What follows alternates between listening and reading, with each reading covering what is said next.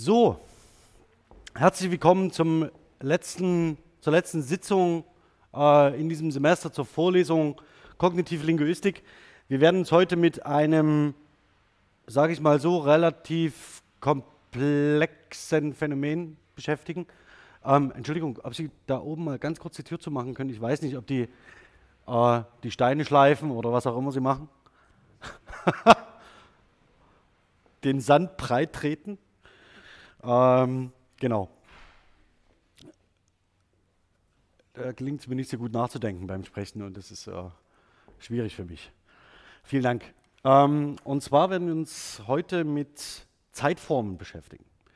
Sie erinnern sich vielleicht, dass wir beim äh, ähm, vorletzten Mal im Zusammenhang mit der kognitiven Grammatik uns mit dem Thema Zeit auseinandergesetzt haben, und zwar der Idee, wie man Zeit konzeptualisiert und das heißt über Zeit nachdenkt und welche mentalen Muster und kognitiven Muster ähm, wir benutzen, um Zeit zu konzeptualisieren, die sehr eng an das Verständnis von Raum geknüpft ist, indem wir danach fragen, wie bestimmte Objekte sich im Raum bewegen und wir vor allen Dingen Zeit als Ableitung aus dieser Bewegung verstehen, von Objekten im Raum, die wir wahrnehmen.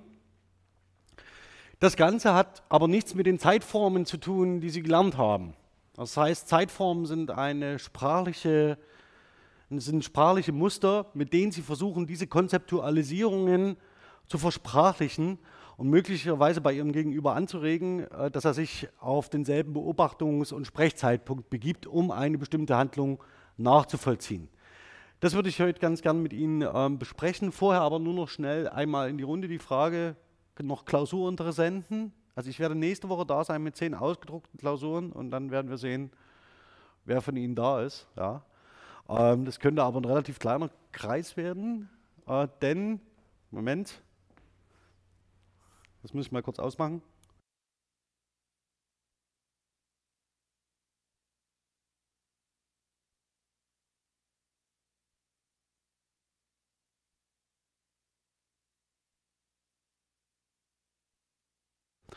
Ähm, ja, also, aber darüber reden wir vielleicht direkt im Anschluss nochmal. Ähm, sehen wir mal. Okay. Ähm, ganz kurz zur Wiederholung. Ähm, wir hatten uns kurz überlegt, ob wir ähm, sehr, äh, sehr, ganz, äh, sehr kurz haben wir auf ein, äh, zwei mögliche Konzeptualisierungen von Zeit gesprochen, nämlich einmal hier die Frage, wie Zeit auf uns, wie wir erleben, dass Zeit auf uns zukommt. Also dass sich Zeit bewegt und wir als Beobachter relativ statisch den Zeitfluss beobachten, der an uns vorüberzieht. Dafür ein Beispiel. Ähm, ich will ganz kurz nochmal diese Übersicht zeigen. Ähm, Sie sehen hier die unterschiedlichen Events und diese Events kommen auf uns zu. Äh, zum Beispiel nächste Woche die Klausur. Ja? Die käme auf uns zu als Event werden wir als Beobachter darauf warten, dass sie auf uns zukommt. Und dieses Auf uns zukommen ähm, betrachten wir oder konzeptualisieren wir als Bewegung und verstehen es sekundär abgeleitet als Bewegung im Raum. Das ist das, was äh, die eine äh, Präsentationsform der, wie wir Zeit metaphorisieren. Die andere ist die, dass wir als Beobachter durch die Zeit gehen. Also, dass wir uns bewegen als Beobachter ähm, und uns durch die, durch die Zeit bewegen. Sie sehen das dann hier. Das wäre so, dass wir uns auf die, dass Sie sich als Studierende auf eine Klausur zubewegen, die in der nächsten Woche stattfinden wird. Oder Sie bewegen sich auf das Ende Ihres Studiums zu oder ähm, auf andere Events, die noch auf Sie warten mögen. Manch einer wartet auf eine Hochzeit, ja, also das heißt, er bewegt sich auf eine Hochzeit zu ähm, oder andere Dinge. Ähm, das sind diese zwei grundsätzlichen Konzeptualisierungen, die einfach mit diesen zwei Bewegungs, äh, äh, die einfach mit der Bewegungsmetapher spielen und einfach einen Punkt fix setzen, damit so ein Bewegungseindruck entsteht. Ähm, das Ganze hat natürlich jetzt erstmal mit einer sprachlichen Kodierung noch nicht allzu viel zu tun, sondern das sind grundsätzliche Vorstellungen darüber, wie Sie bestimmte Events äh, äh, äh sich vorstellen. Ich hatte jetzt ein Gespräch mit einer Neurowissenschaftlerin. Das heißt, es gibt äh, im asiatischen Raum äh, gibt es Sprachen, die äh, kommende Events als oben und äh, Events, die verflossen sind, als unten konzeptualisieren. Also es gibt auch andere Konzept, äh, Konzeptualisierungen als vor mir und hinter mir. Nichtsdestotrotz bleibt diese Differenzierung vor, hinter mir, über mir, unter mir natürlich eine, die von mir als Beobachtungspunkt ausgeht und die, jetzt können Sie auch wieder an die Origo von Bühler zurückdenken, ähm, natürlich in, eben diese, in dieser Weise auch versprachlicht wird. Gut, ähm, ich werde heute versuchen, Ihnen zumindest eine Idee davon zu vermitteln, wie man konstruktionsgrammatisch Tempus denken könnte, also die Zeitform denken könnte. Das Ganze ist noch nicht ausmodelliert und dementsprechend äh, Work in Progress, aber so, dass Sie mal eine Idee davon bekommen, wie man mit Zeitformen umgehen kann, wenn man sie äh, kognitionslinguistisch modelliert. Das ist ein etwas sperriger Titel, ja, wie man sieht, ähm, den ich vielleicht ganz kurz erläutern würde. Also sprachliche Konstruktion von temporaler Nicht-Abgeschlossenheit, also oder Abgeschlossenheit, je nachdem, wie man es nimmt. Die Kategorie Tempus, also das heißt die Zeitform von irgendetwas, beruht auf der Idee davon, dass es abgeschlossene und nicht abgeschlossene Handlungen gibt. Also die, wenn Sie sich nochmal dieses Muster vor Augen halten, wenn Sie als Beobachter stehen und die Zeit sich an Ihnen vorbei bewegt, also Handlungen, die von ihrem Standpunkt aus abgeschlossen sind. Und es gibt Handlungen, die nicht abgeschlossen sind, also die sie zum Beispiel gerade noch tun oder die sie in Zukunft tun werden. Und diese ähm, Dreiteilung, das heißt, das, was hinter ihnen liegt und abgeschlossen ist, das, was sie gegenwärtig machen und das, was sie möglicherweise in Zukunft tun, ist die Grundlage für alle sprachlichen Bildungen, die sich um das Temposystem herum bewegen. Ein wesentliches Kriterium dessen ist die Abgeschlossenheit. Das heißt, es gibt offensichtlich Handlungen, die zu ihrem Sprechpunkt oder einem Beobachtungszeitpunkt abgeschlossen sind. Welche Zeitform benutzen Sie da in der Regel dafür, für Abgeschlossenheit, die keine Relevanz mehr haben für die Gegenwart oder wie auch immer man das bezeichnet? Ja. Das Präteritum ist die erste. Und was ist die zweite, die als abgeschlossen gilt in Bezug auf die Gegenwart? das Plusquamperfekt. Ja, also das heißt, das wäre so eine doppelte, wie auch immer geartet, doppelte Vergangenheit. Ähm, das Plusquamperfekt unterscheidet sich insofern vom Präteritum, als das Plusquamperfekt schon zum Zeitpunkt des Präteritums abgeschlossen war. Also das ist die Idee, die dahinter steckt. Also das heißt, es ist eine Vorvergangenheit. Ja, es ist keine Vergangenheit, es ist eine Vorvergangenheit. Ähm, und das Ganze können Sie nochmal doppeln, indem Sie sagen, es gibt noch ein doppeltes Plusquamperfekt. Ich hatte eingekauft gehabt. Ja, also da haben Sie dann noch eine, haben Sie eine Vor Vorvergangenheit. Und das können Sie theoretisch, wenn Sie Gesundheit, wenn Sie für das Deutsche einen mehrgliedrigen Verbalkomplex ähm, etablieren wollen mit sechs oder sieben Einheiten, können Sie noch sehr, sehr viele Vorvergangenheiten konstruieren und postulieren, die natürlich im Alltag niemand braucht. Nichtsdestotrotz, das ist möglich, weil es relativ einen relativ kompositionellen Eindruck macht. Ähm, nicht abgeschlossen. Welche Tempora sind nicht abgeschlossen? Also aus Ihrem reichen schulgrammatischen Wissen, welche Tempora sind nicht abgeschlossen? Ja? Präsens als eines, Präsensperfekt oder perfekt. Ähm, das andere, also für das Präsensperfekt wird immer so postuliert, ja, das reicht irgendwie an die Gegenwart heran. Also möglicherweise hat es noch Einfluss auf die Gegenwart oder beeinflusst sie in ganz entscheidender Weise mit. Die gelten als nicht abgeschlossene Zeitform. Was ist mit Futur? Wo haben wir Futur einzusortieren? In dem, wenn man sagt, es geht um Abgeschlossenheit. Ja? Ja, okay. Das ja. Aber ähm, dazu komme ich später. Äh, ja.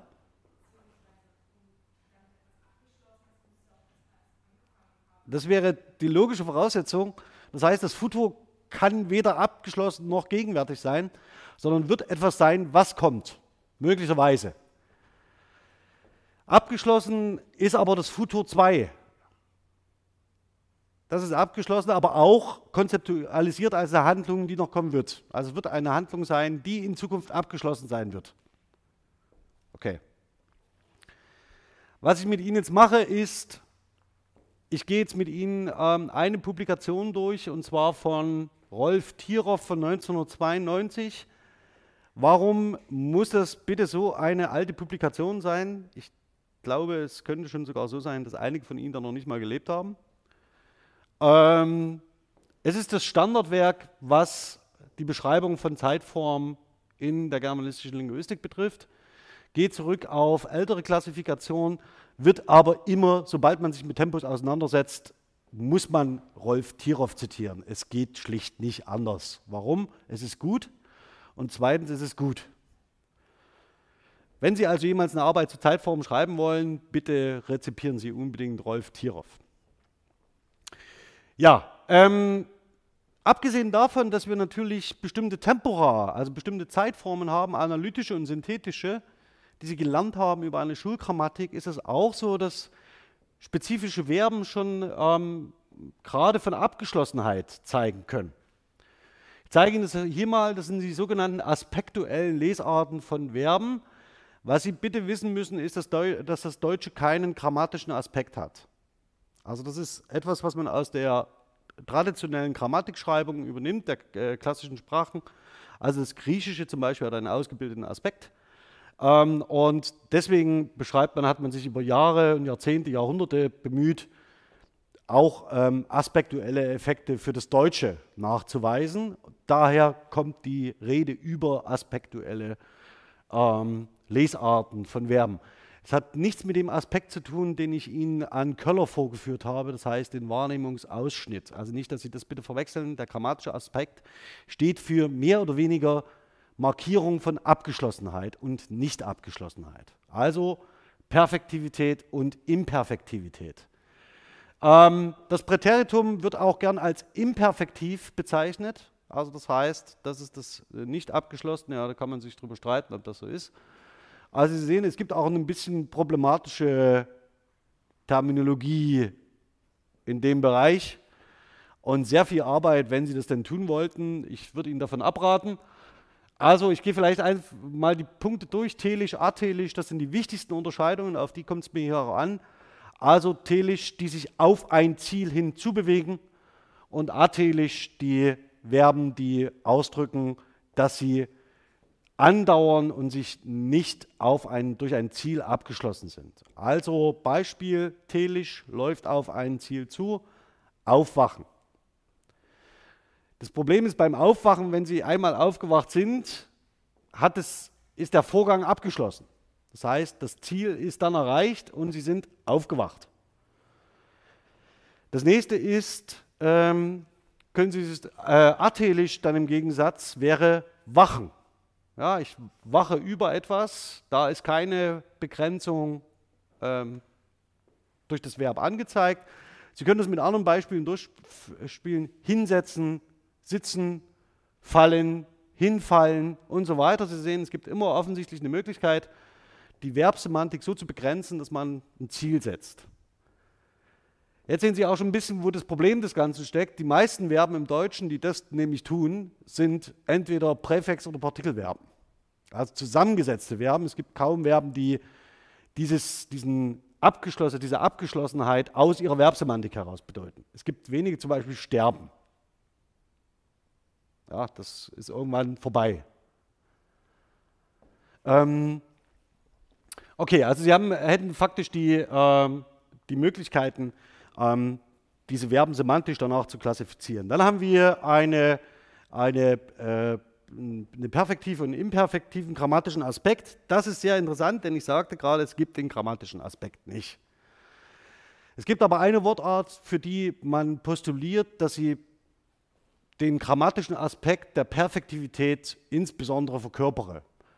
Das ist das Partizip 2, also das Perfektpartizip.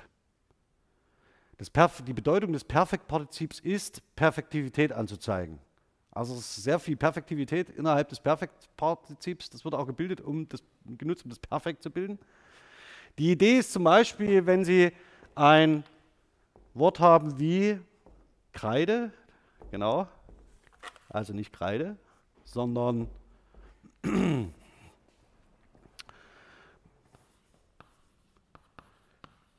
Blühen. Das ist ein sehr schönes, sehr schönes Beispiel und Sie bilden davon das Partizip.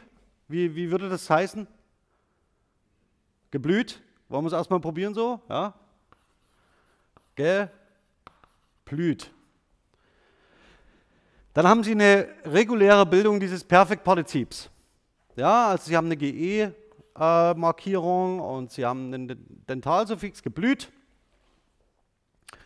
Und daran erkennen Sie, aha, es ist ein Perfektpartizip. Möglicherweise. Es gibt noch, es können noch verschiedene andere Dinge sein, aber vielleicht ist es ein Perfektpartizip. Die Idee dahinter ist jetzt die zu sagen, blühen ist faktisch äh, ein Verb, das nicht telisch ist. Also Sie wissen zwar, irgendwann hat es ausgeblüht, aber von der Sache her ist es im Wesentlichen ein atelisches Verb. Das Perfektpartizip bedeutet jetzt von der Verbsemantik her das Gleiche. Also das heißt, es geht um das Blühen. Aber durch, das, äh, äh, durch die Partizipienbildung ist klar, es gibt einen Prozess, ja, und der ist abgeschlossen.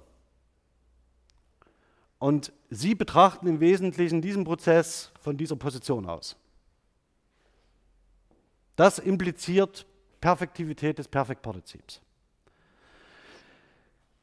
Jetzt können Sie vielleicht die berechtigte Stra äh, äh, Frage stellen, ja, wozu brauche ich denn das Perfekt?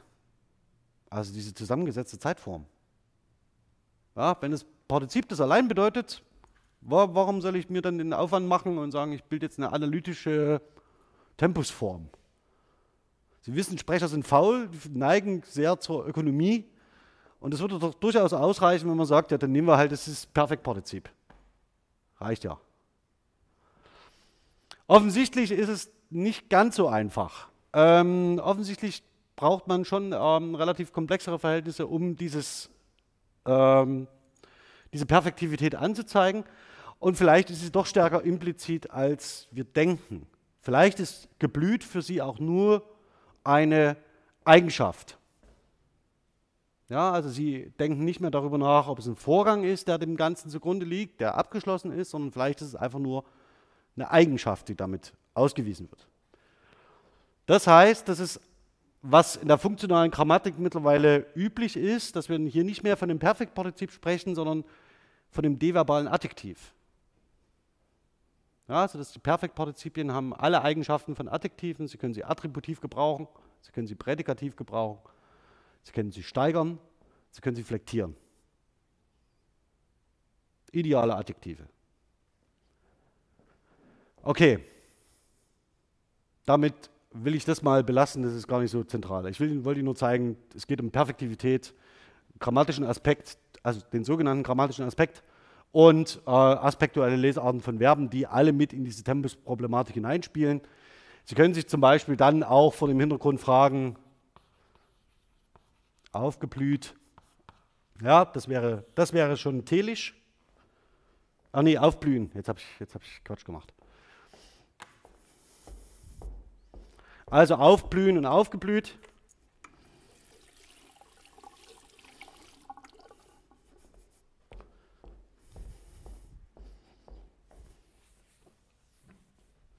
Aufblühen. Ja, das wäre telisch. Und aufgeblüht wäre ebenfalls telisch würde aber implizieren, dass es ein Vorgang ist, der schon abgeschlossen ist. Also das heißt, man würde besonders gut die Perfektivität markieren. Man würde dann sagen, das atelische Verb, das telische Verb aufblühen äh, wird zusätzlich nochmal in seiner Semantik durch die Perfektivität des Perfektpartizips unterstützt. Also ideales Match. Okay, das treibe ich jetzt aber nicht weiter. Sie können jetzt auch sich noch äh, Verben vorstellen wie verblühen. Ja, also das ist und so weiter. Also das heißt, es gibt eine ganz andere, gibt noch sehr viele Möglichkeiten, die Sie in diesem Zusammenhang denken können. Das sparen wir uns jetzt. Also ich will nur zum Ausdruck bringen, wenn Sie natürlich ein Perfektpartizip auf dieser Basis bilden, ja, also aufblühen zum Beispiel, dann haben Sie einen prototypischen Vertreter für ein Perfektpartizip, das schon durch die Verbsemantik ähm, zu einem Ziel geführt wird, also telisch ist. Dann können Sie also durchaus fragen, was der bessere Vertreter sei, geblüht oder aufgeblüht. Ja, für besondere Zusammenhänge. Aber das lassen wir jetzt mal weg. Okay. Jetzt kommen wir mal zu diesem Temposystem, das Sie kennen. Ich habe Ihnen jetzt mal nur die Zeitform angeschlagen, die Sie aus der Standardgrammatik kennen. Das sind in der Regel sechs. Ähm, das Futur 2 wird in der Schule nicht mehr unterrichtet. Ähm, und in der grammatischen Forschung ist es so, dass noch weitere Zeitformen mit hinzutreten, nämlich ähm, das Doppel, sogenannte Doppelperfekt und das Doppelpluskonperfekt und das Futurpräteritum 1 und 2. Das ist, spielt bei Tirov eine große Rolle, Futurpräteritum 1 und 2. Dazu werde ich heute kein Wort verlieren, weil ich es für die Herleitung nicht brauche. Wenn Sie sich dafür interessieren, lesen Sie bitte bei Tirov. Ähm, das ist eine traditionelle Unterteilung, äh, wie die Schulgrammatik vorgehen würde nach synthetischen, an analytischen Formen. Das haben Sie vielleicht noch gelernt, dass es synthetische Formen gibt, wie das äh, Präsens und das Präteritum. Und es gibt analytische Formen, die aus mehreren Teilen bestehen. Das wären alle anderen. Also Perfekt, Plusquamperfekt, Futur 1 und 2. Sie sehen, die werden, das wird hier, ui, nee, falsch. Das wird hier gebildet mit haben, das Perfekt, kann auch mit sein gebildet werden. Und das Futur wird mit werden gebildet. Ja, während Sie bei Präsens und Präteritum, bei Präsens würde man sagen, das ist die unmarkierte Form, also das heißt, die hat, trägt faktisch keine Merkmale. Und das Präteritum wird hier äh, mit Dentalsuffix gebildet, und zwar regelrecht. Ja, ich mache die Beispiele heute alle an den schwachen Verben, nicht an den starken Verben. Bei den starken Verben, die sind so stark, dass sie im Präteritum einen Ablaut tragen. Ja, das ist so besonders kräftig. Okay, während die schwachen Verben nur so einen äh, lächerlichen Dentalsuffix äh, mitschleifen. Also das ist die ähm, eine traditionelle Unterteilung in synthetische und analytische Form. Und die Literatur ist voll von unterschiedlichen Kategorisierungsmöglichkeiten, die Ihnen angeboten werden. Die nächste ist eine Unterscheidung nach der Frage, ob Partizipien eingebettet werden. Jetzt können Sie, Sie vielleicht, erschließt sich Ihnen vielleicht, warum ich jetzt hier so auf diesem Aspekt ja, ähm, das so markiert habe. Diese Differenzierung zielt darauf ab, dass faktisch schon ein Bestandteil dieser analytischen Form Abgeschlossenheit bedeutet. Ja, also wir haben drei Zeitformen, in denen das der Fall ist. Das Perfekt, das Plusquamperfekt und das Futur 2. In denen wird ein Element, deutet ein Element schon auf Abgeschlossenheit hin und das ist das Perfektpartizip. Jetzt können Sie mal schauen, was Sie sonst noch an Wortmaterial in diesen analytischen Bildungen haben. Ich zeige es Ihnen vielleicht ganz schnell. Das ist ein Präsens. Ne? Und das ist ein Präteritum. Und das ist ein Präsens. Und hier hinten haben sie ein Infinitiv. Also wir haben Präsens, Präsens, Präteritum und ein Partizip. Jetzt könnte man ja auf die verwegene Idee kommen und sagen, ja vielleicht ist die Unterscheidung bei den Tempusformen überhaupt nicht sechsstufig, sondern vielleicht kommt es darauf an, auf Präsens und auf Präteritum. Ja, also hier Präsens, Präteritum. Das ist es im Wesentlichen. Und sie verwenden unterschiedliche, sie verwenden unterschiedliche Hilfsverben.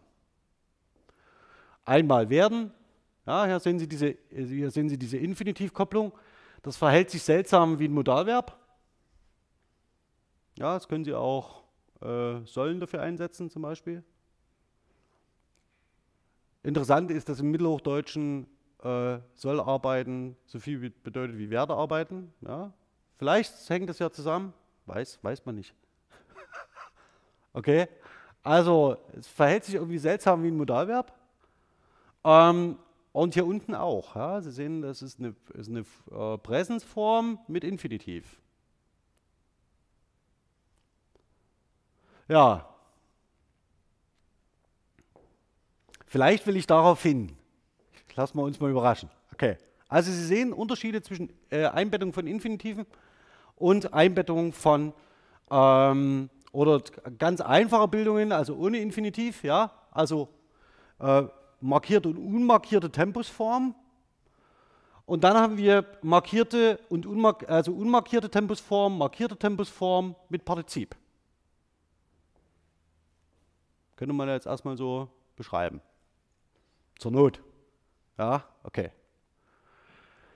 So, das sind die Formen, die wir, mit denen wir ganz am Anfang angefangen haben, um zu sagen, es gibt sowas wie Gegen, also Zeitformen, die den Bezug zum Sprechzeitpunkt markieren, also in meiner Gegenwart stattfinden, die stattgefunden haben irgendwie vorher und die kommen werden. So, jetzt gucken wir uns das mal an. Das ist eine Zeitform Futur 1, ich werde arbeiten.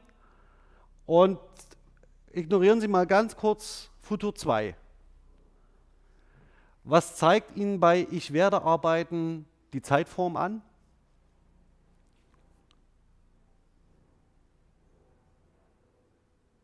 Also, dass es in der Zukunft sein wird. Ja? Ja? Ähm, ich werde wohl arbeiten.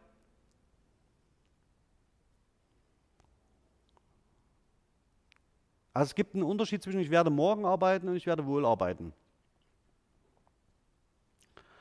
Das Ganze ist der temporale, das also in der traditionellen Grammatik unterscheidet man da zwischen dem temporalen Gebrauch und dem modalen Gebrauch von Werden.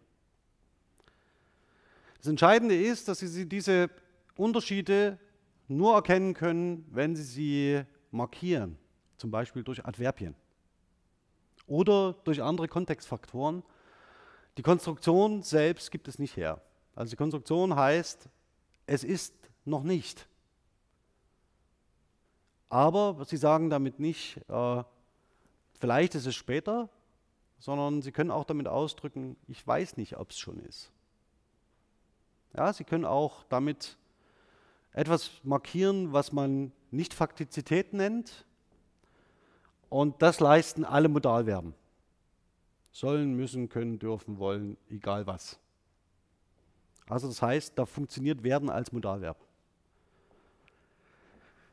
Ähm, das sehen Sie hier. Also das ist eine besondere Form. Also es gibt offensichtlich hier so eine Verbindung auch zu dem, was Sie Modalverben nennen oder Präteritopräsentien oder was auch immer. Ja, also die Funktion von Modalverben übernehmen. Dann sehen Sie hier einen Bezug zur Gegenwart, also das, was, wo Sie selbst stehen.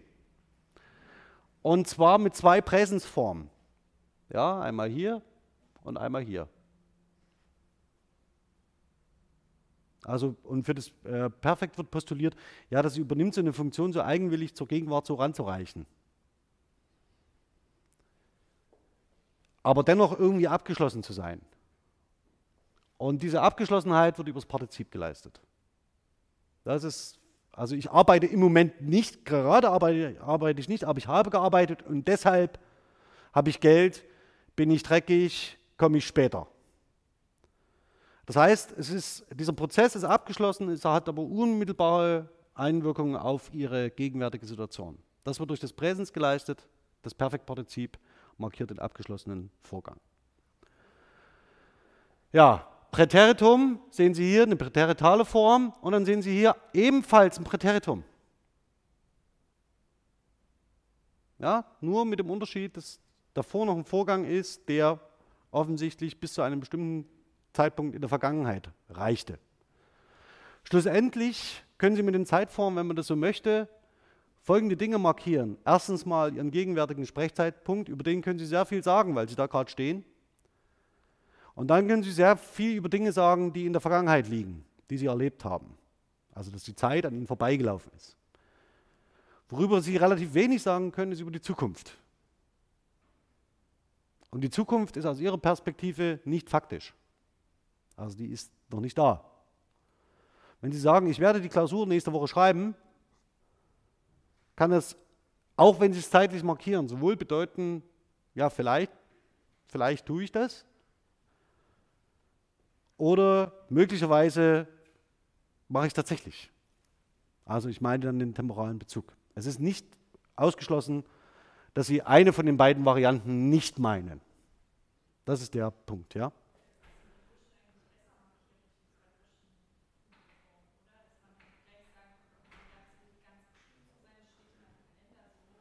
Ja.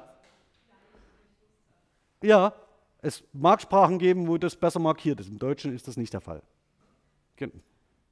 Ja, also das heißt, hier können, wir, hier können wir auch mit typologischen, also das ist eine interessante, äh, auch eine interessante typologische Auseinandersetzung und tatsächlich auch ein Kerngebiet für die, für die Konstruktionsgrammatik zu sagen, wie entwerfen Sprecher unterschiedlicher Sprachen ähm, zeitliche Bezüge, vor allen Dingen die Zukunft. Wie gelingt das? Okay. Dann füge ich sie mal in das System. Uh, Sebastian. Den muss ich schnell antworten, Entschuldigung. Ähm.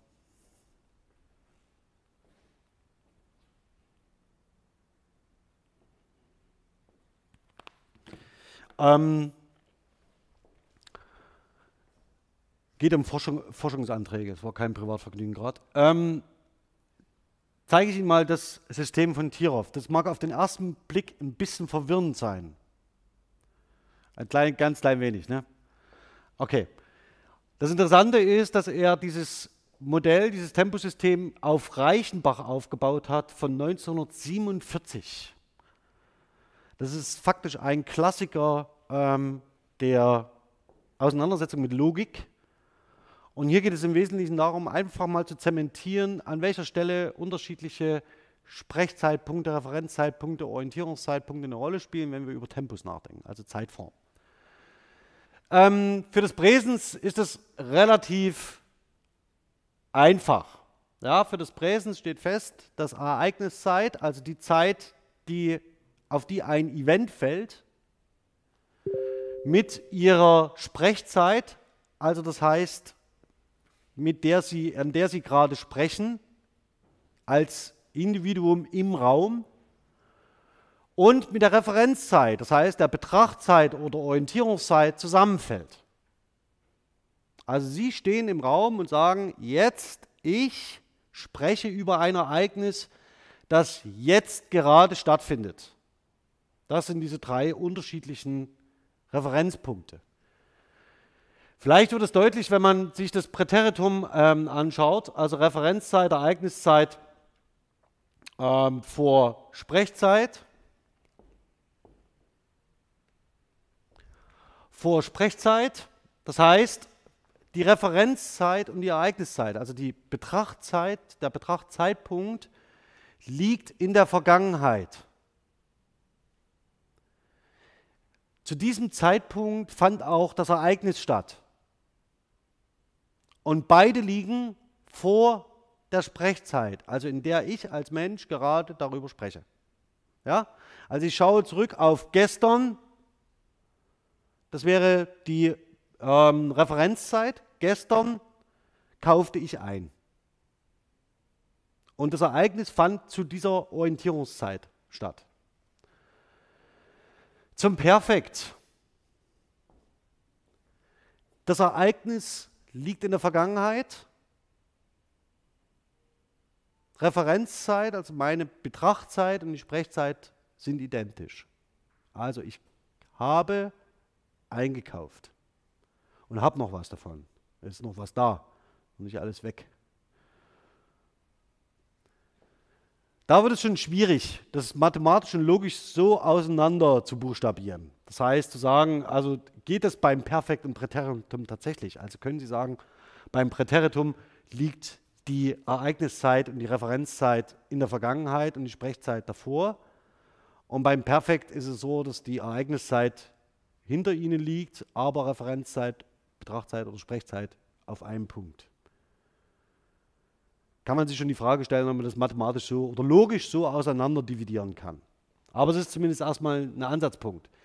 Ähm, Sie sehen, ähm, wir schauen mal das Präteritum und das Plusquamperfekt ja zusammen. Erinnern Sie sich? Ja. Es ist auf alle Fälle so, dass die Ereigniszeit davor ist. Also muss auf alle Fälle in der Vergangenheit sein, das Ereignis. Das Besondere ist aber, dass ich dann sage, gestern, das wäre die, einen Schritt zurück, die Betrachtzeit oder die Referenzzeit. Und davor, vor dieser Referenzzeit, lag das Ereignis. Ja, sie verlagern faktisch die Orientierung von ihrem Sprechzeitpunkt einmal in die Vergangenheit und sagen, das Ereignis lag noch davor. Mit anderen Worten bilden sie ein Präteritum und sagen, bis hierhin geht das Perfektpartizip. Ja? Es funktioniert ziemlich gut. Jetzt Futur. Also die Referenzzeit und die Ereigniszeit fallen zusammen und liegen aber nach der Sprechzeit. Also Sprechzeit ist hier, aber ich schaue in die Zukunft und sage, das Event und wird zusammenfallen mit der dann dort gewählten Betrachtzeit oder Referenzzeit. Und Futur 2, die Sprechzeit liegt vor der Ereigniszeit. Entschuldigung, ist irgendwas unklar? Nee.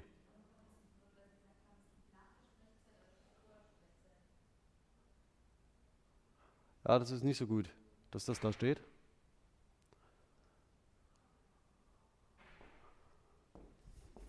Das stimmt. Ist ein Fehler. Also, äh, nach der Sprechzeit. Nach der Sprechzeit muss es liegen. Ähm, dasselbe, äh, jetzt muss ich mal gucken, ob das passt. Ja, das passt. Also, Futur 2 würde bedeuten, ich spreche über eine Referenzzeit, die ganz weit weg ist. Und vor dieser Referenzzeit liegt die Ereigniszeit.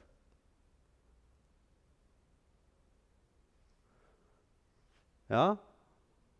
Okay. Also ich brauche ein Präsens, also eine Modalkonstruktion, werden plus Infinitiv. Und die muss ein Perfektpartizip einbetten. Ja, also zack, zack. Ja, für den Fehler hier, das muss ein Nach sein, genau, das ist wichtig, korrigiere ich in dem Foliensatz. Vielen Dank für den Hinweis. Das macht es natürlich dann nochmal noch mal schöner. Ne? Also, wenn man, was? Ähm, wenn das nicht stimmt. Okay. Ja, so ist es ziemlich identisch mit dem Präteritum. Sehen Sie das? Was nicht sein darf, hier muss ein nachstehen. Ja? Wichtig, nach. Okay. Jetzt schauen wir uns das Ganze mal an. Also das heißt, wenn wir, ähm, es geht im Wesentlichen darum, dass es eine Kategorisierung, symmetrische Kategorisierung des Temposystems nach den temporalen Verhältnissen zwischen Ausgangspunkt einer Handlung und Sprechzeitpunkt. Das heißt, ähm, im Wesentlichen kann man sagen, Sie haben hier faktisch die äh, präsentischen Tempora und hier haben Sie die präteritalen Tempora. Futurpräteritum 1 und 2 sagte ich, mache ich heute nichts dazu. Ähm, für Tirov war es wichtig, das symmetrisch zu bauen. Das ist ganz interessant. Also in den meisten funktionalen Grammatiken haben Sie den Anspruch, dass dieses Temposystem symmetrisch gebaut wird. Also das heißt, wenn ich fünf Präsentische habe, dann muss ich auch fünf Präteritale haben.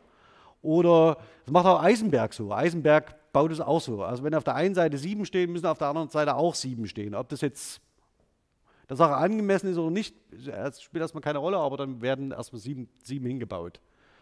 Okay, und Tirov macht das auch so.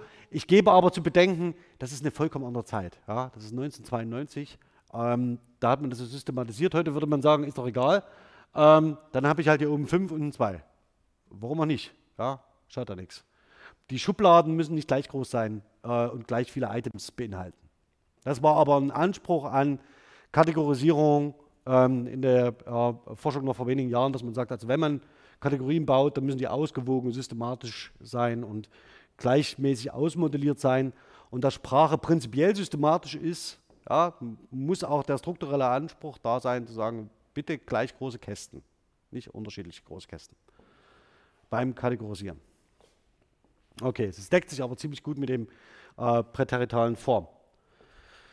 So, wie beschreibt er das jetzt also? Ich konzentriere mich jetzt hier auf diese präsentischen, nämlich dass das die Tempusgruppe 1 unterscheidet er, das ist das deiktische, deiktische Zentrum, ist der Sprecher, also ich. Und mit diesem dektischen Zentrum kann man Präsens beschreiben und Perfekt. Also das Präsens ist hier, also die, die Ereigniszeit ähm, ist nicht vor S. Also die Ereigniszeit ist nicht vor S, also vor der, vor der äh, Sprechzeit. Das heißt, im Grunde genommen, das Ereignis und die Sprechzeit fallen zusammen. Also die Ereigniszeit ist nicht vor S. Und perfekt wäre, die Ereigniszeit ist vor der Referenzzeit. Ja, Perfektpartizip.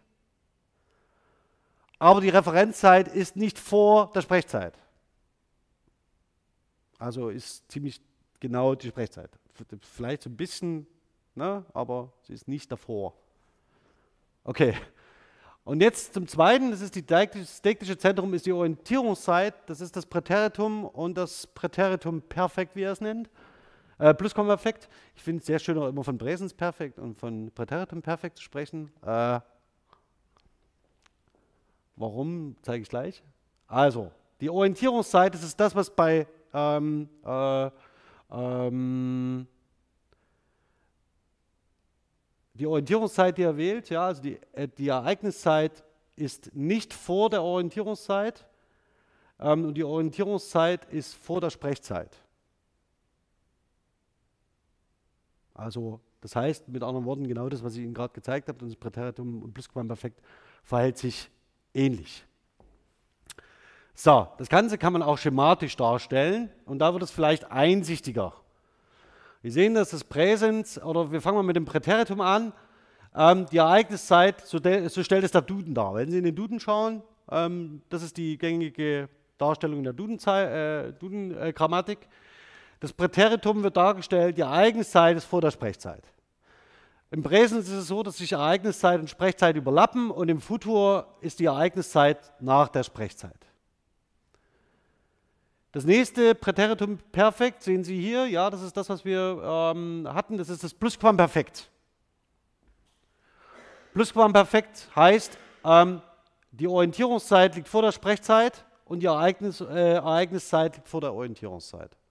Das ist das Perfektpartizip. Sie sehen das ja, es ist auch angedeutet dadurch, dass es keine Punkte gibt. Sehen Sie das? Das ist ein kleines Detail, das man neigt zu übersehen. Da hat schon jemand nachgedacht. Ja, also das heißt, die Ereigniszeit mit dem Perfektpartizip ist abgeschlossen. Davor die Orientierungszeit und davor die Sprechzeit. Beim Präsensperfekt sehen Sie das auch so. Sie haben hier das Partizip, ja, also gedacht als telisch. Hier aufgeblüht und geblüht, telisch, abgeschlossen. Und Orientierungszeit und Sprechzeit können sich überlappen. Das letzte ist das Futurperfekt. Ähm, das hatten wir vorhin auch schon, selbes Prinzip, telisches Partizip, danach die Orientierungszeit und die Sprechzeit ganz davor. Also es ist jetzt auch nicht anders. Das ist so eine gängige Darstellung, die, sie, die man, ähm, glaube ich, ich weiß nicht, ob man die in der Schule behandeln muss, aber die zumindest im Studium gut angemessen ist, um so eine sprachliche Struktur zu beschreiben.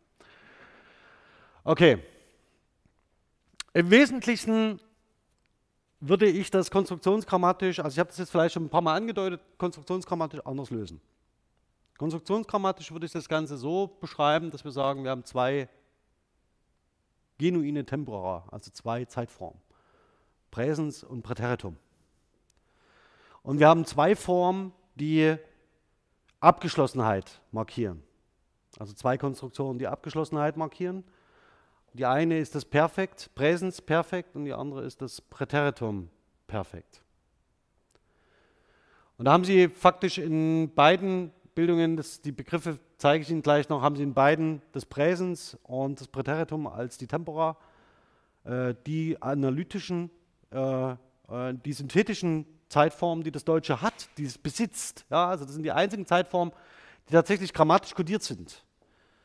Und dann haben Sie die analytischen Tempora, die, äh, nee, doch die analytischen Tempora, wir aufpassen, dass ich nicht durcheinander komme, die analytischen Tempora, äh, analytischen Tempora ähm, die im Wesentlichen keine eigenen Tempusformen sind, sondern Konstruktionen, die Perfektivität bedeuten.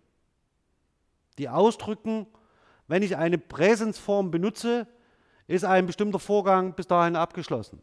Dafür brauche ich das Perfektpartizip. Oder die ausdrücken, es gab einen Zeitpunkt in der Vergangenheit und zu diesem Zeitpunkt war eine Handlung abgeschlossen.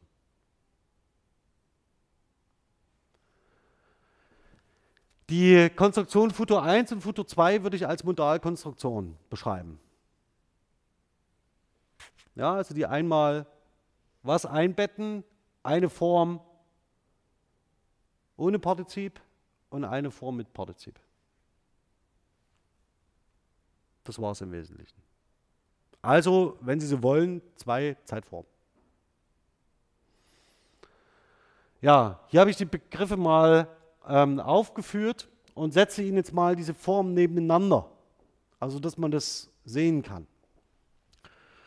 Und übrigens ist das durchaus abgedeckt mit einem weiten Teil der grammatischen Forschung zu den Zeitformen generell. Es gibt tatsächlich äh, schon eine breite Forschung dazu, die diese aspektuellen Effekte stärkt. Also die tatsächlich sagt, vom Perfektpartizip, das ist im Wesentlichen das, worum es geht.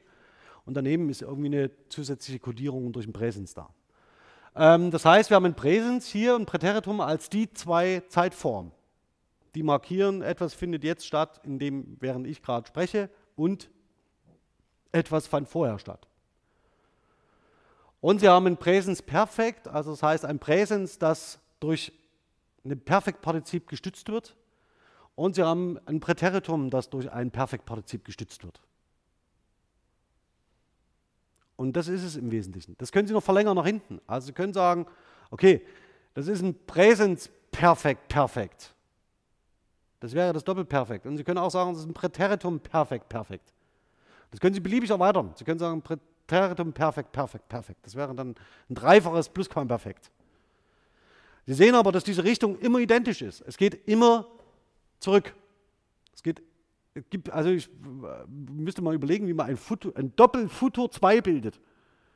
Ich werde eingekauft gehabt haben. Ja, ist theoretisch möglich. Das Problem ist ein bisschen, dass Sie in der Operation Folgendes machen. Sie betten ein Doppelperfekt in eine Modalkonstruktion ein. Ich schreibe Ihnen das mal auf, damit Sie das mal sehen. Also, ähm, ich habe eingekauft. Das ist jetzt eine ganz einfache Perfektkonstruktion. Ja, Präsensperfekt. Sehen das oben, diese, diese, äh, Zeit, diese Zeitstruktur? Ja, also wir haben ein Präsens, äh, Präsens, markiertes Präsens am finiten Verb, das mit einem Partizip kombiniert wird. So, und jetzt bilden Sie davon ein Futur 2.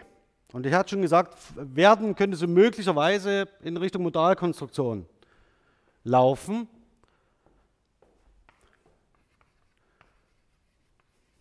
So, ich werde, und jetzt bilden Sie weiter, eingekauft haben. Das Finitum hier in dem Bereich rückt in den eingebetteten Konstruktionen immer nach hinten. Da haben Sie, Ihr Infinit, da haben Sie Ihren Infinitiv, den Sie für die Modalkonstruktion brauchen. Ich werde arbeiten, ich werde einkaufen, ich soll einkaufen, ich muss einkaufen, ich darf einkaufen, ich will einkaufen und so weiter. Ja? Das ist ein ganz typisches Bildungsmuster. Da haben Sie einen Infinitiv, den Sie für die Modalkonstruktion brauchen. Und jetzt betten Sie aber nicht nur ein Infinitiv ein, sondern Sie betten eine komplette Perfektkonstruktion ein. Und die kommt hierher. Und je nach Einbettungsverhältnis wird dieser äh, mehrteilige Verbalkomplex immer weiter ausgebaut. Das heißt, wenn Sie jetzt ein Futur 2 ranhängen, also nee, ein Doppelfutur 2, würde das Ganze so aussehen. Haben Sie die Konstruktion hier, ja, und sagen, jetzt betten Sie ein Doppelperfekt ein. Ein Doppelperfekt wäre, ich habe eingekauft gehabt. Also muss der Satz folglich lauten, also Sie, Sie brauchen faktisch ein Werden Sie brauchen den Infinitiv. Ja, für die Modalkonstruktion. Und jetzt kommen zwei Partizipien rein. Und zwar eingekauft und gehabt.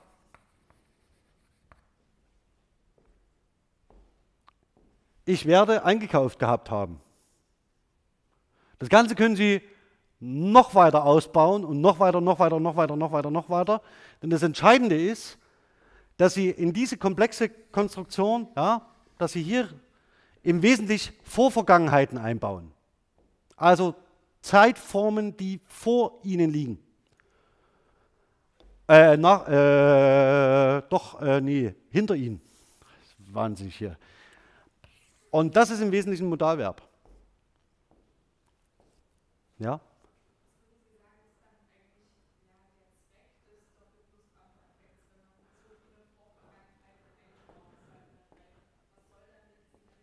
Also zunächst erstmal ist es so, dass die Sprecher das benutzen.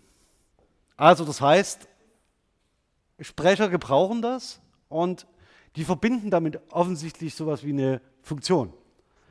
Es gibt ganz unterschiedliche Hypothesen, warum das so ist. Die eine, die, ähm, sagen wir mal so, die, die Korpus linguistisch nicht so ganz abgesichert ist, heißt, ja, mündlicher Sprachgebrauch Süddeutschland, ne, da ist das üblich. Das ist so die Bastian-Sick-Hypothese. Das ist so nicht ganz richtig. Das Doppelperfekt ist schon relativ alt ähm, und lässt sich sehr früh nachweisen. Also wir reden da vom 17., 18. Jahrhundert. Und ähm, es ist vor allen Dingen nicht auf den süddeutschen Raum beschränkt, sondern es ist ein gesamtdeutsches Phänomen. Ja, was sich zum Beispiel auch im Niederdeutschen finden lässt. Und wir haben jetzt folgendes: äh, Warum braucht man das? Ähm, Sie kennen vielleicht diese These von diesem Präteritumsschwund. Also, dass man das Präteritum im Mündlichen nicht mehr benutzt, sondern stattdessen Perfektform. Jetzt übernimmt das Perfekt die Funktion des Präteritums in der gesprochenen Sprache. Und damit haben Sie faktisch eine semantische Lücke, die es ergibt, wenn Sie so wollen, eine systematische Lücke, ist jetzt alles in die Luft gesprochen. Ne? Also das ist so eine typische Grammatikalisierungshypothese, die da dahinter steckt. Also ob das quantitativ sich so bestätigt, weiß kein Mensch im Moment. Aber es ist offensichtlich so, dann gibt es möglicherweise eine systematische Lücke und dann brauchen Sie was anderes, was in diese Lücke tritt. Und dann greifen die Doppelform. Also ich habe eingekauft gehabt und ich hatte eingekauft gehabt, also um das zu markieren. Und Sie können natürlich in die Richtung immer weiterbauen.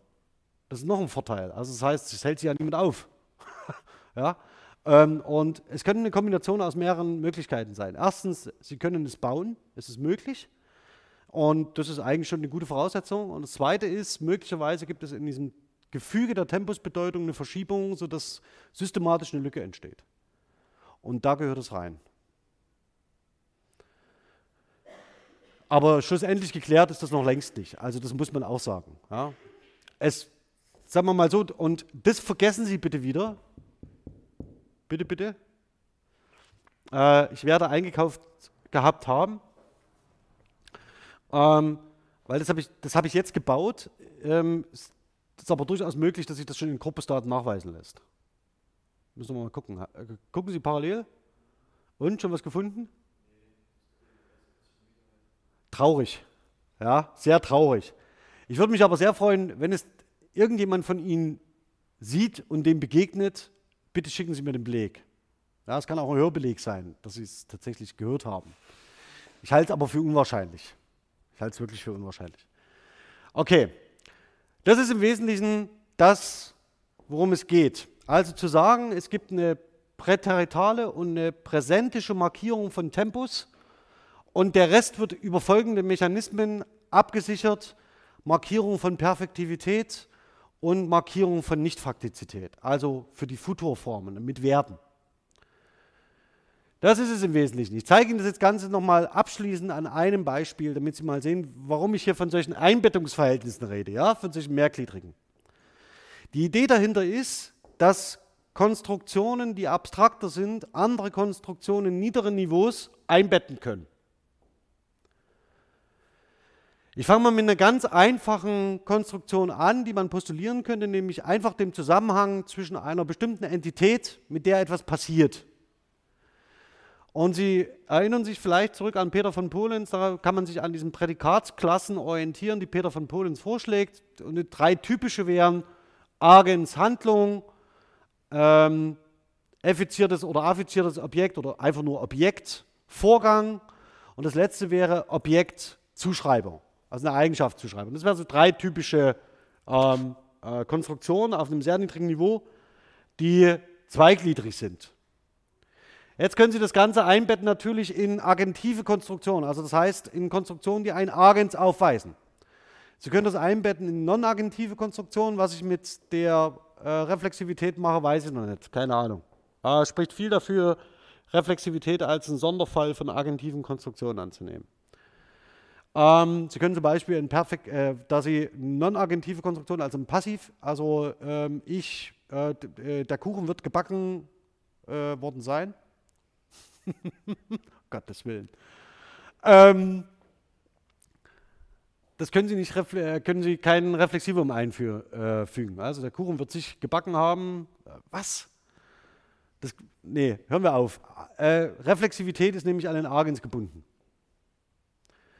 Und der muss wie auch immer konzeptualisiert sein. Ja, also das ist schwierig, das zu modellieren, weiß ich noch nicht, wie ich es mache, ist egal, später. Also, agentive Konstruktion. Peter backt einen Kuchen.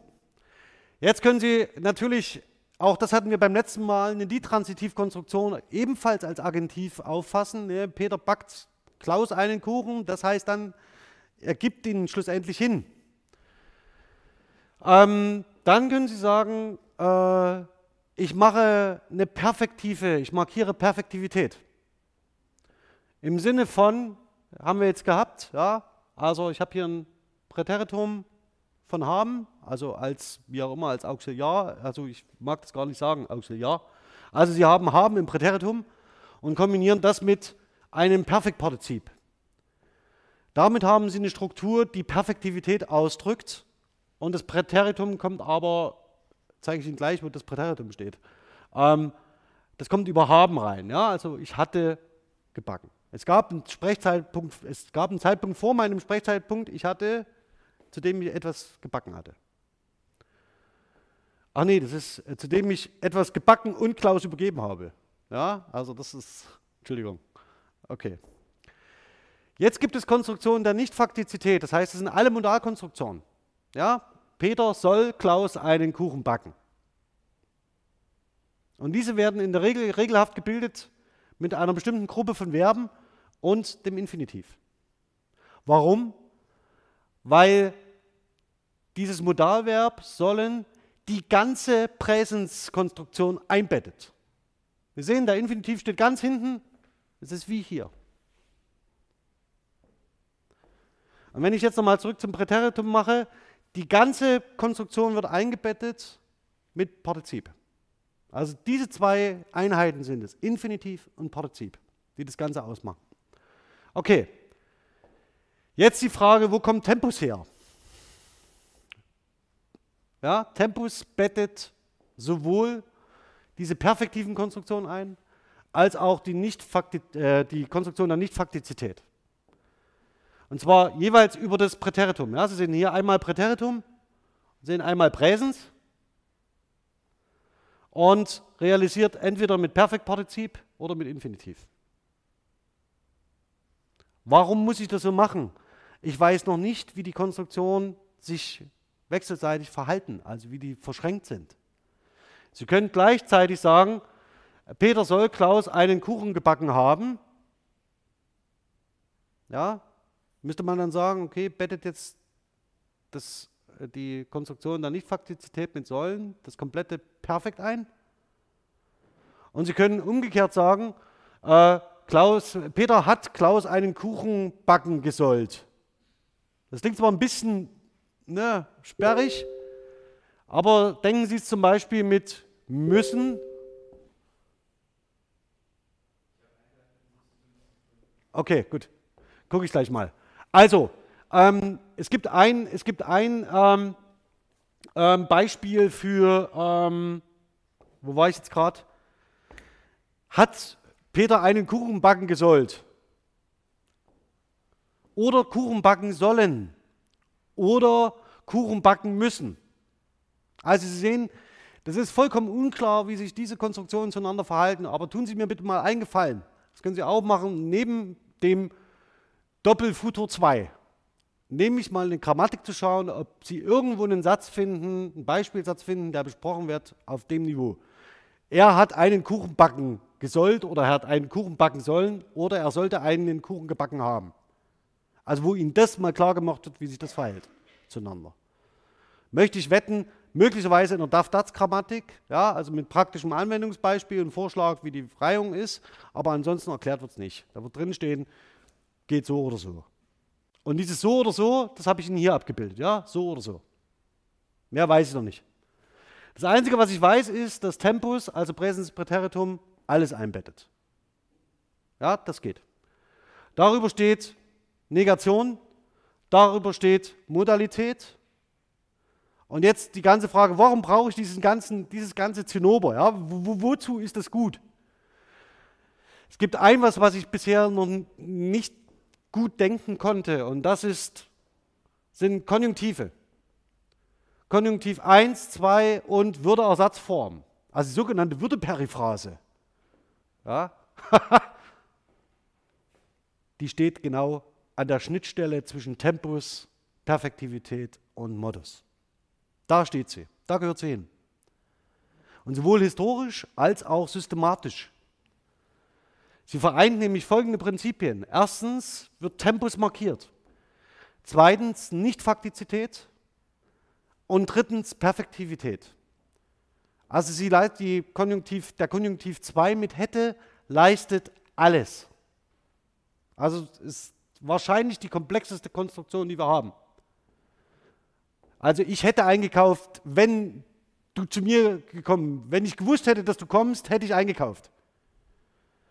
Sie können aber auch sagen, würde ich eingekauft haben. Oder Sie können sagen, ja, das lasse ich, spiele ich jetzt nicht weiter durch. Aber dort, wo der Konjunktiv 2 gebraucht wird, das ist ein Irreal, den bezeichnen wir als Irreales.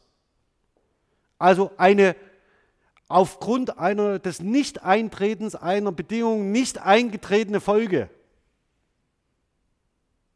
Also das muss man sich mal auf, auf der Zunge zergehen lassen, was man damit ausdrückt. Also eine nicht eingetretene Folge auf der Basis einer nicht eingetretenen Vorbedingung. Das ist ein Irreales. Also siebenmal Verneinung plus Bedingungsgefüge plus alle anderen Möglichkeiten, die Sie haben, alle anderen, alle anderen Möglichkeiten, die Sie haben, nicht Faktizität zu markieren. Alle. Und das muss man sich klar machen. Also das ist, und im Wesentlichen beruht es genau auf der, und das ist deswegen so komplex, weil es drei mögliche, drei mögliche Konstruktionsebenen miteinander verschränkt. Nur deshalb ist es so komplex. Und Sie können sich eigentlich immer sagen, dort wo, es, dort, wo es so eine Überschneidungen gibt, also zum Beispiel hier zwischen Nichtfaktizität und Perfektivität oder Konjunktiv, also das hier Temporalität, Nichtfaktizität und Perfektivität, da wird es besonders spannend, weil da so gut wie nichts durchgeregelt ist. Also wenn Sie sich vorstellen, in welcher Reihenfolge da bestimmte Werbestandteile stehen, können Sie systematisch strukturelle Untersuchungen machen. Sie werden nie zu einem befriedigenden Ergebnis kommen, weil Menschen einfach selber dann irgendwas produzieren. Und diese Produktionsperspektive, diese Wahlperspektive, also das heißt, wie kommen denn Menschen überhaupt dazu, von der Konstruktion aus ein bestimmtes Muster zu realisieren? Darüber wissen wir noch gar nichts. Ja, also wie wird zwischen kognitiver Perspektivität und kommunikativer Perspektivität gewählt? Also was sind Wahlmechanismen? Im Moment haben wir nur die Ökonomie. Also Sie können da immer sagen, okay, sind halt faul, machen wenig. Das nächste wäre Innovativität, ja, also dass man sagt, jemand will besonders innovativ sein, also was Schönes bilden, also so, ein Triple, Triple perfekt, ja. ähm, aber Sie sehen, es geht in die Richtung, also möglicherweise sind wir relativ kurz davor, ähm, zumindest auf der satzwertigen Ebene also da sind noch keine Bedingungsgefüge, keine Kausalzusammenhänge, noch nichts geklärt, kein, Konjunkt, äh, kein, äh, kein Konnektor berücksichtigt, nichts. Aber vielleicht sind wir auf, mit dem Modell langsam an dem Punkt, wo wir sagen können, wir können komplexe Konstruktionen verstehen. Vielleicht. Aber ähm, da muss noch viel passieren. Ähm, also mit Sicherheit geht noch viel Wasser die Elbe runter. Und wer das schreiben soll, weiß ich auch noch nicht. Aber ähm, wir versuchen das mal irgendwann in nächster Zeit anzugehen. Okay, ich würde bis hierhin erstmal gehen, wenn Sie keine Fragen haben. Ähm, ich hoffe, ich habe Sie mit diesem Zug zu den Zeitformen nicht erschlagen. Ähm, und hoffe auch, dass ich es zumindest an einigen Beispielen plausibel machen konnte, wo die Probleme liegen. Würde jetzt den Stream ausmachen und da noch etwas zu den Prüfungsleistungen sagen. Ja? Okay. Also bis dahin erstmal.